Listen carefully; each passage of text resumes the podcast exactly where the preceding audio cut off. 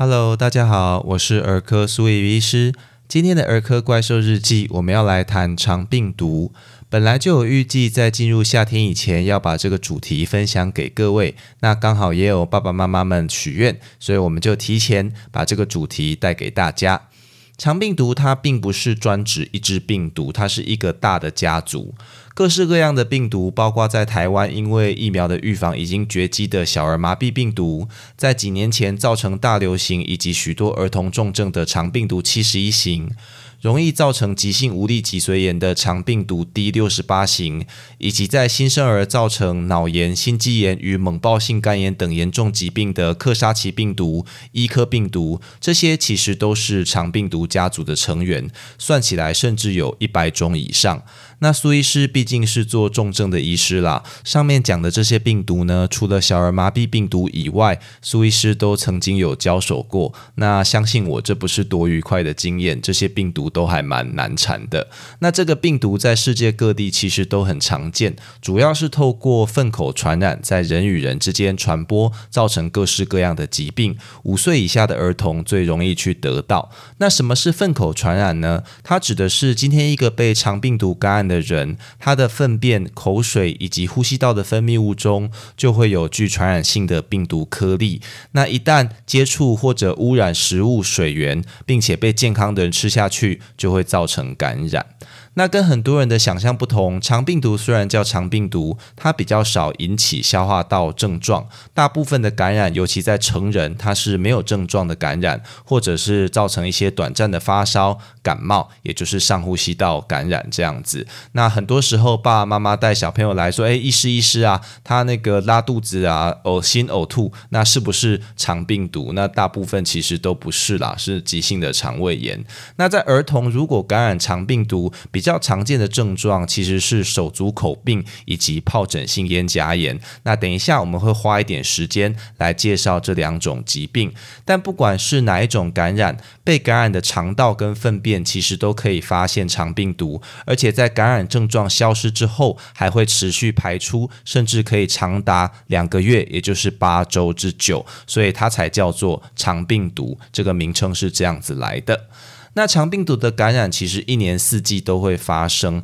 在温暖的国家，比如说像台湾，它是以夏天跟秋天两季容易流行。一般在四五月开始，病例就会逐渐增加，来到高峰。那七八月的时候，因为放暑假，儿童比较没有群聚，疫情就会稍微趋缓。那到了九月开学，又会再流行一小波，并且在入冬那个气温降低之后，病例就逐渐减少。那要预防肠病毒感染呢？除了靠疫苗，那疫苗目前国内虽然有研发，但还没有提供接种啦，以及避免群聚之外，那戴口罩、勤洗手这些个人卫生习惯还是非常重要的。所以可以看到这一两年，那个由于新冠病毒的流行，大家都很注意防疫，戴上口罩、勤洗手。那不只是流感病毒，连肠病毒的感染都有下降的趋势。不过值得一提的是，大家在预防新冠病毒或者在医院都常常使用酒精去做干洗手，但是肠病毒的结构因为它没有外套膜，所以酒精的干洗手液是没有办法有效将它杀死的。使用肥皂湿洗手才是最好的方式。那至于如果是被肠病毒感染者的粪便、口水以及分泌物污染的环境，则可以使用稀释后的漂白水来做擦拭消毒。那另一个预防的小秘诀是，肠病毒本身并不耐热，所以感染者的衣物呢可以用摄氏五十度以上的热水浸泡，也能够有效来杀死病毒。在讲完肠病毒的一些基本知识之后，我们花一点时间来讲儿童感染肠病毒后最常出现的症状，也就是手足口病以及疱疹性咽颊炎。这两个疾病除了都会造成发烧跟喉咙痛以外，它有一些可以去跟其他病毒感染来区分的特征。手足口病它描述的是在口腔，尤其是舌头以及颊黏膜，就是脸颊的内侧那边，可以见到许多小小的溃疡破洞，而且在四肢，也就是手脚跟屁股会出现一些疹子或者小水泡，所以我们叫做手足口病。那另一方面，疱疹性咽颊炎它不太会有手脚。小的病灶，而只有口腔，但是它破的位置是在喉咙的深处以及上颚，而且常常破的很多，引起红肿、溃疡，那孩子就会喉咙痛、吃不下饭，甚至一直流口水，因为他吞口水就会痛了哈。那这两种肠病毒感染引起的疾病，虽然它都非常具有特色，但偶尔还是需要跟其他疾病去做一些区分。最常被拿出来讨论的是单纯疱疹病毒感染造成的疱疹性齿龈炎。那疱疹性齿龈炎虽然一样会有发烧、喉咙痛以及口腔溃疡，但是这些溃疡大部分是集中在口腔前部，而且会造成牙龈的红肿。发炎、出血，那因为牙龈红肿发炎，这些患病的孩子也常常都会有严重的口臭，这些都是在肠病毒感染不会出现的症状，可以用来去做鉴别。那这些翻译过来的名词常常会造成一些困扰啦，所以我们再讲一次，疱疹性齿龈炎是由单纯疱疹病毒感染所造成的，而肠病毒感染在儿童最常造成的是疱疹性咽颊炎以及手足口。口病，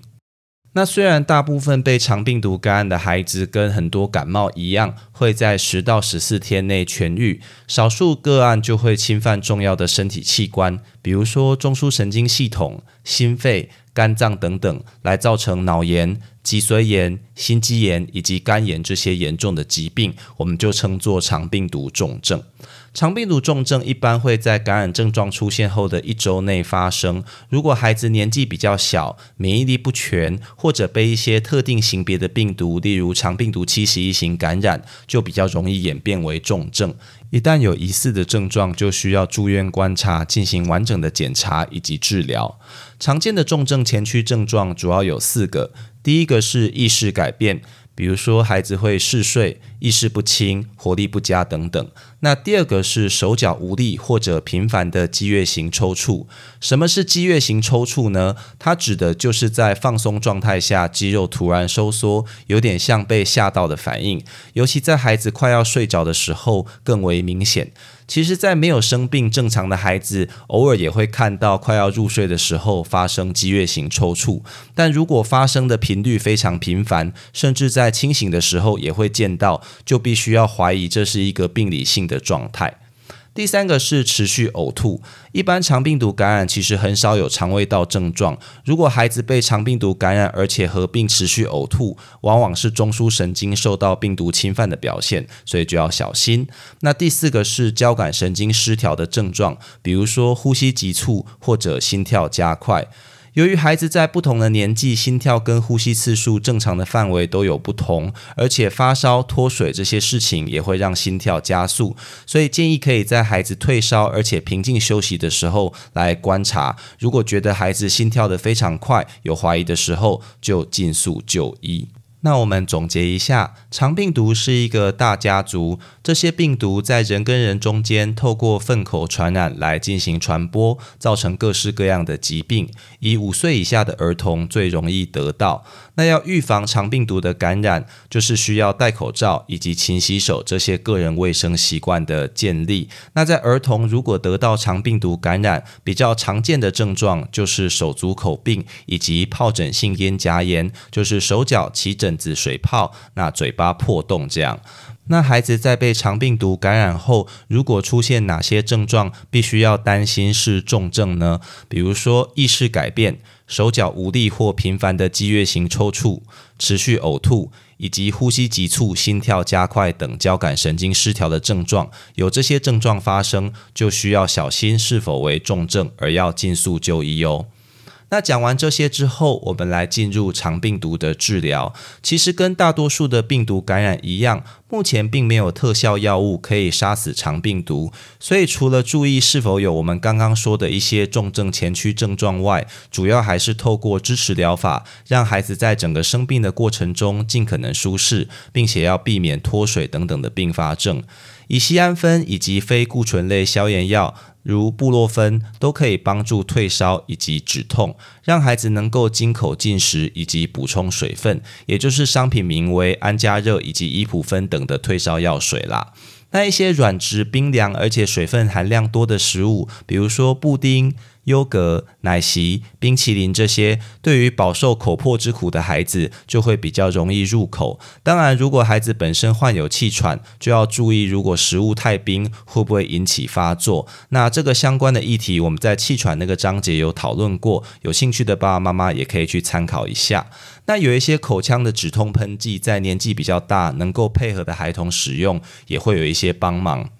那万一如果真的各种药物都用了，还是食不下咽、尿量减少、发生脱水，就只好住院打点滴咯。那万一孩子不幸真的罹患肠病毒重症，要怎么办呢？除了需要在加护病房密切观察，给予一些高强度的支持疗法以外，静脉注射免疫球蛋白是目前比较有证据的治疗用药。那什么是注射免疫球蛋白呢？它是由不同的人身上抽出来的抗体，也就是我的抗体、你的抗体、他的抗体都抽出来，然后集合精炼一下，打到孩子身体身上。那期待是说，如果我们之中其实有人人得过这支病毒，那是不是这些抗体就可以去对抗病毒？那免疫球蛋白不只可以对抗病毒，它有的时候也可以中和发炎物质，被广泛应用在一些严重的感染或者自体免疫疾病上。但因为它也存在一些过敏、溶血、血栓这些潜在的副作用，所以我们并不会在轻症的时候使用这样。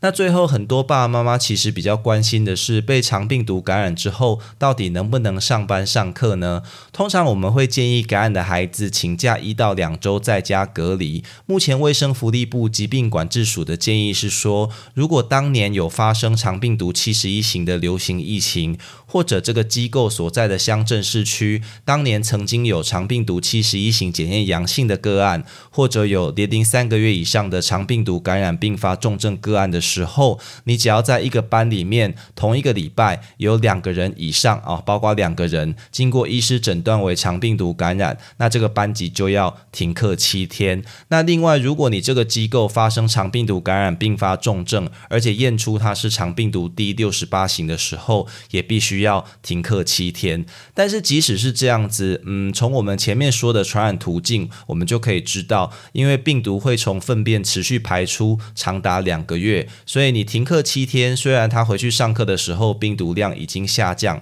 但还是有机会会传染给其他人。所以要保持个人的卫生习惯，这样对于预防肠病毒感染才有办法成功。那各个县市因为状况不同，所以地方政府规定的停课标准也不完全一致。如果有需要的时候，可以直接洽询所在县市的卫生局、教育局或者是社会局来了解相关规定哦。那希望今天的内容可以让爸爸妈妈们对于肠病毒这个很容易在儿童间造成感染与大流行的疾病有更进一步的认识。以上就是今天的全部内容。如果你喜欢本频道，欢迎按下关注订阅，这样就能收到本频道的最新通知喽。我是苏怡医师，我们下次见。